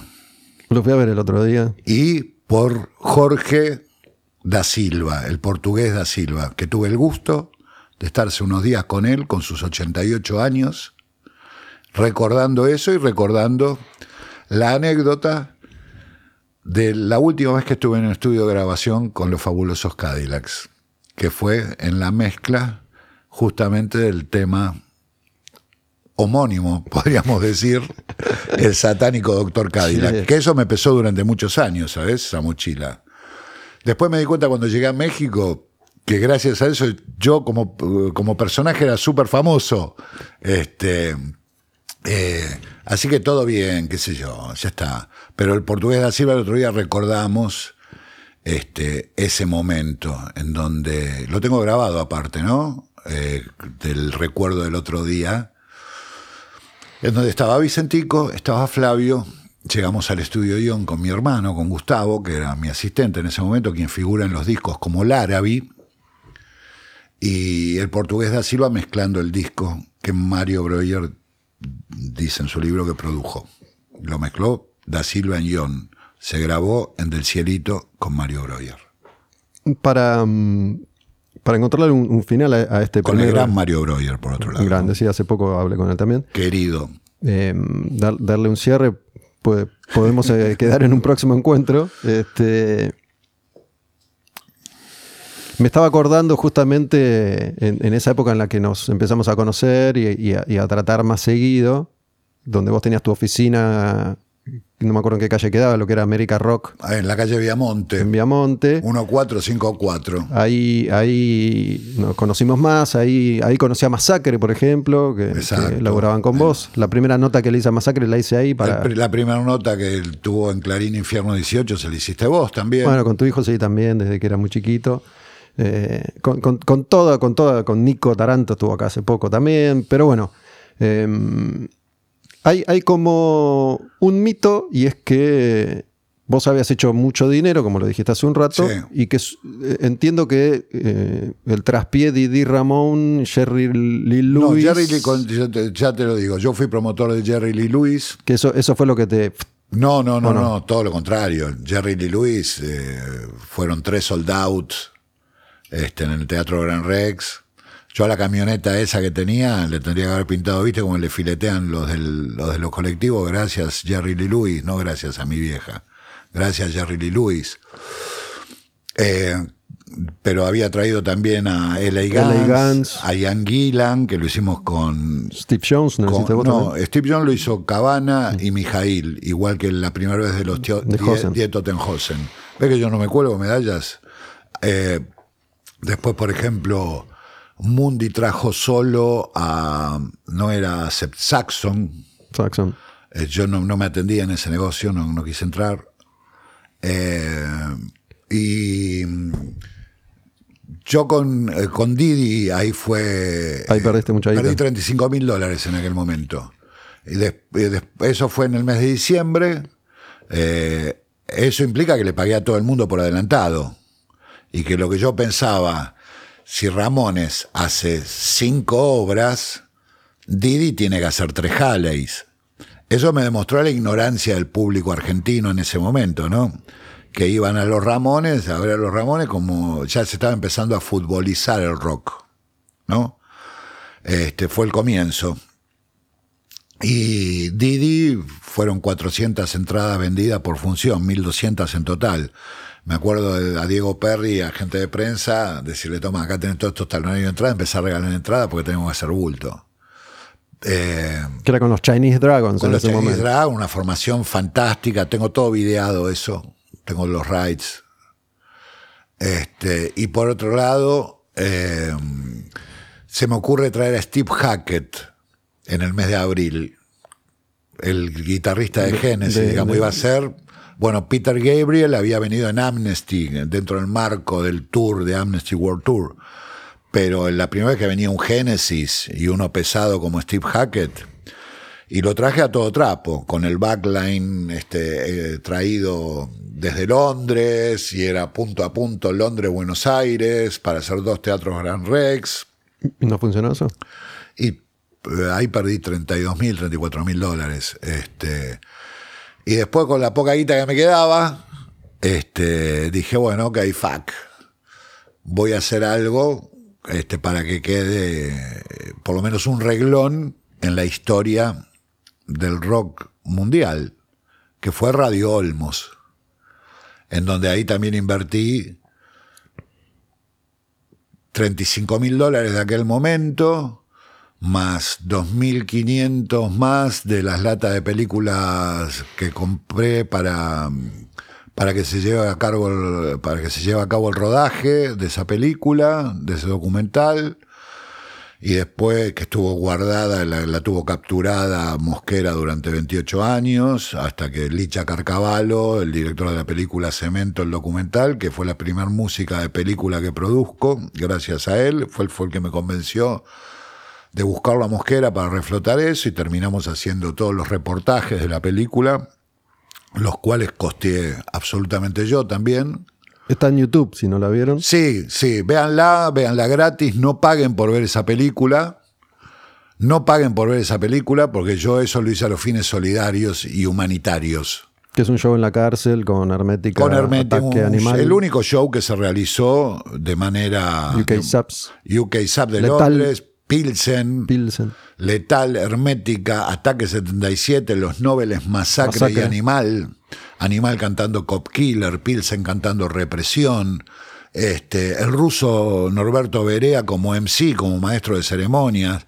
Y haberme jugado no solamente con el dinero, sino con, con toda la, logística, eh, toda la parte legal a cargo de Joe Stefanolo. Les recomiendo vean la película, llamen a Joe es el abogado, el abogado del, rock. Sí, y los 155 civiles que hice entrar al penal bajo mi responsabilidad, ¿no? Imagínate, ¿estuviste vos ahí? No. Ok. Eh, porque hubo muchos de tus colegas, muchos. De hecho, eh, había un, micro que exclusivamente era de, periodistas, de 54 asientos, eran como casi 60 periodistas. Después las bandas. No, pues eso fue 90. Eh, fue el 17 de agosto de 1993. Sí, sí, yo, yo estaba en Madhouse, pero era, era nuevito todavía. Creo que el, fue. El disco fue descatalogado hace una buena cantidad de años, también como 26 años, 27 años que se descatalogó. Ahora va a salir una, una edición muy limitada en vinilo que va a salir, eh, si bien es Tommy Gunn, este, licencia Gun y lo va a sacar el sello independiente de Argentina por el cambio. Como sacó también los vinilos de Animal mm. y Solus Omnibus de Masacre, ¿no? Que son discos de, Tommy Gun Records, de mi sello.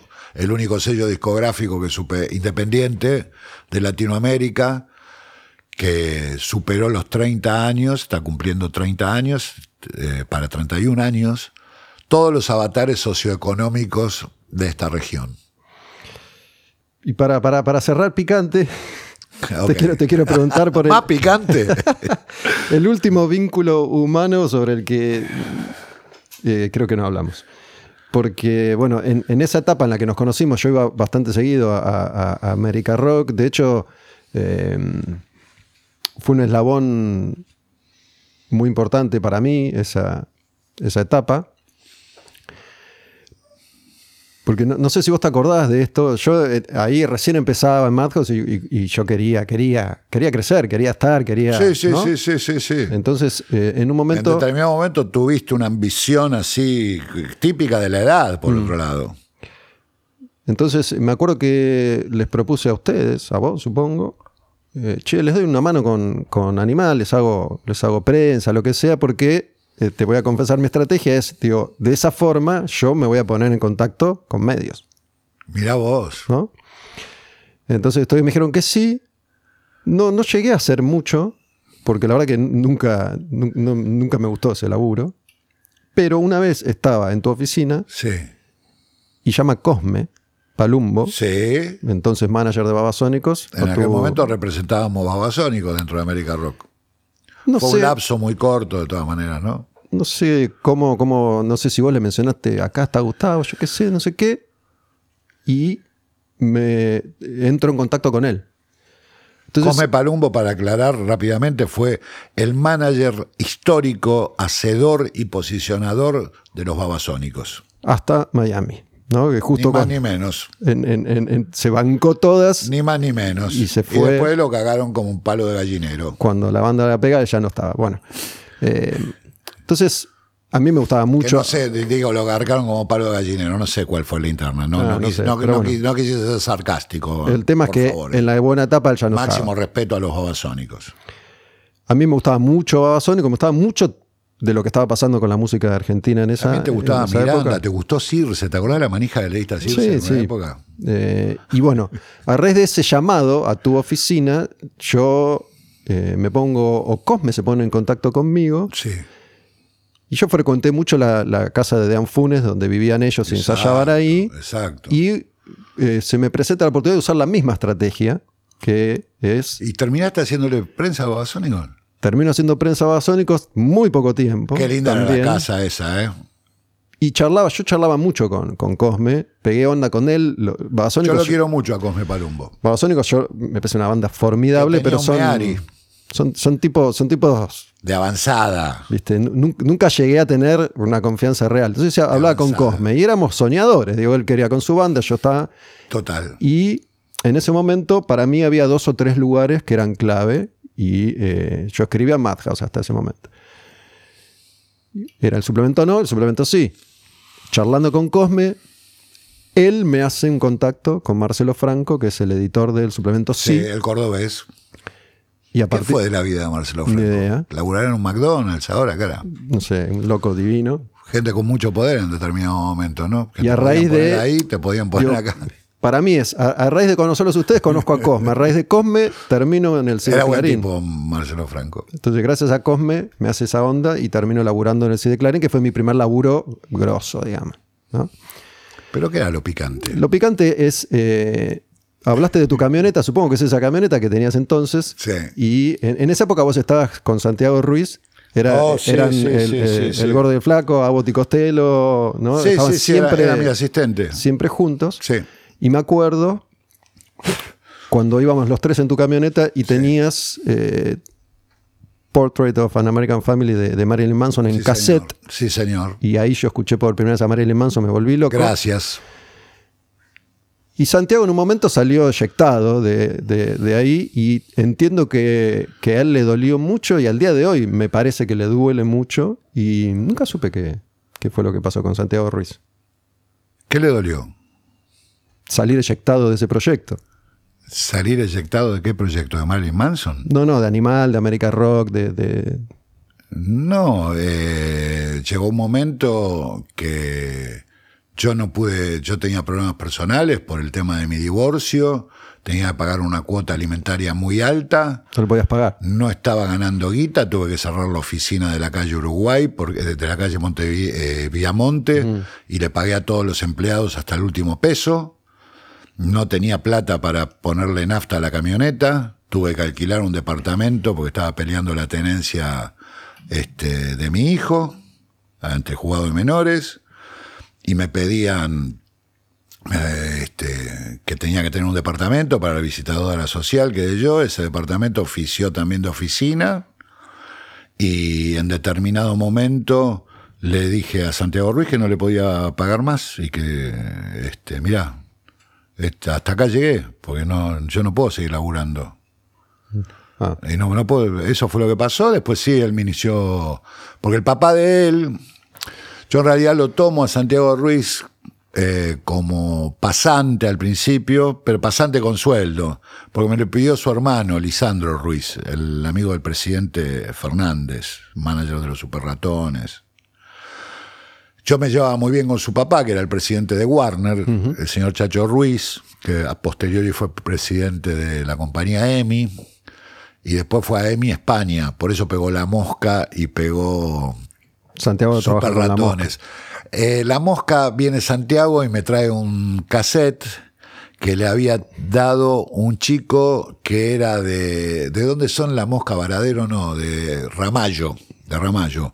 Un chico que se llamaba Pedro, que tenía una camioneta, un chico de pelo largo que era de Ramallo, y que yo le contrataba los fletes, eh, digamos, la, transportación a, a, este chico Pedro, me acordé ahora del nombre. Y él trajo el demo, un cassette de esta banda que se llamaba La Mosca. Cuando a mí Lisandro Ruiz me lo hizo escuchar, le dije, mira, la verdad que a mí no me interesa, porque esto es una copia berreta de los decadentes y de los Cadillac. Le digo, no, yo la verdad que no, pero esto la va a repegar, la va a repegar, y que yo, bueno, y en aquel momento le dije, mira, yo no, no, puedo seguir adelante. Eh, fue de hecho un parate con Tommy Gunn y me tengo que dedicar nada más que a laburar de manager de animal y no te puedo pagar más porque tengo que pagar una cuota alimentaria y me embargaron las cuentas bancarias, digamos, la verdad que sufrir un divorcio con hijos este, es muy difícil en este país, sobre todo en aquella época también. Eh, este, y yo realmente no, perdí muchísimo en aquel momento, ¿no? Digamos, lo que más me interesó fue cuidar la salud mental, física de mi hijo. Este, y que. Que es Tommy, que era muy chiquito. Tomás, que era muy chico, claro. Que era muy chico y que hubo que preservarlo porque aparte en aquel momento el juez dictaminó que los fines de semana tenía que estar conmigo. Y yo trabajaba los fines de semana. Entonces Tomás se crió, creció eh, de gira, durmiendo arriba de tapas de consolas, de Anvil, de, de cases, este, con la esponjita al tetón, viste, durmiendo ahí, en la sala de animal, en los estudios de grabación, en las recepciones de las compañías discográficas, esperando ser atendido, eh, con las secretarias de los ejecutivos de las compañías discográficas que le daban lápices para dibujar y el pibe dibujaba escenario, dibujaba Marshall, dibujaba gente tocando. Este, y después no, fue muy lamentable lo que pasó con Santiago Ruiz porque este, yo le enseñé mucho, eh, a mí me lo había pedido su hermano que labure conmigo, este, que trabajaba en BMG. Y que él venía de un, de un problema, y qué sé yo, me dijo, como yo sé que vos, qué sé yo, yo estaba muy bien en BMG en ese momento, tenía la oficina a la vuelta, y bueno, dale, vamos. Y me llevaba muy bien, fue como un hermano para mí. Literalmente, fue como un hermano menor. Este, y bueno, se rayó mal, el man me hizo un juicio laboral, este que fue el primer juicio laboral que me hicieron en mi vida y el único, el primero y único. Me demandó por 40 mil dólares, viste, con todo un testimonio falaz, lo de siempre, ¿no? Siempre gana en, este país la parte actora, que es el que acusa, este, en, eh, los juicios laborales, porque lamentablemente es así acá. Y apelé y no perdió. Este, y creo que ni, ni siquiera pagó los, los, honorarios. Y después ya lo vi con la mosca creciendo, al man. Una vez me lo encontré en el despacho de la reta, que estaban contratando a Infierno 18, eh, La Mosca y Miranda, mm. para una cosa este, que hacían este, eh, Buenos Aires, no sé qué, invento este, para que toquen. Yo, de hecho, no estuve presente en ese show de Infierno 18 porque estaba en el exterior produciendo un disco con Guido Laris, con otro, con otro productor colega. Pero después mm, no lo vi más, no, la verdad que este, eso fue lo que pasó. Y aparte porque no se llevaban este, eh, Jiménez lo odiaba a él, en realidad, ¿viste? No, no, no sé, eran los dos de Racing y no se bancaban en ese momento los manes. Este, me acuerdo, mira, me hiciste acordar de eso. Me hiciste acordar de eso. hay cosas eh, que el cerebro, ¿viste? Tiene como memoria selectiva automática, ¿no? Seres eh, que pasan por la vida de uno que los borraste, ¿viste? O que mejor dicho, no están, no quedaron en un plano, este, pero bueno, qué sé yo, que la verdad que Dios lo bendiga mucho. Este, y sé que lo que después supe de él es que, y lo felicito por estar orgulloso de su hijo. Lo felicito por estar orgulloso de su hijo, este, que además tiene una gran mamá. Pero bueno, eso ya son cosas privadas que al público no, le interesan. Él, tuvo un hijo con María Nolte que... Yo se la presenté. que en esa época laburaba con, con David Filk en la, prensa. Era la recepcionista. María Nolte era la recepcionista, es una gran agente de prensa, buena persona, una mujer muy culta, este, a la cual yo quise mucho y la respeto muchísimo, este, una gran mamá, una gran mamá, eso yo, viste, para mí es importantísimo. Este, como también es importante para mí, descartablemente importante, aquellos que niegan a sus hijos, ¿viste?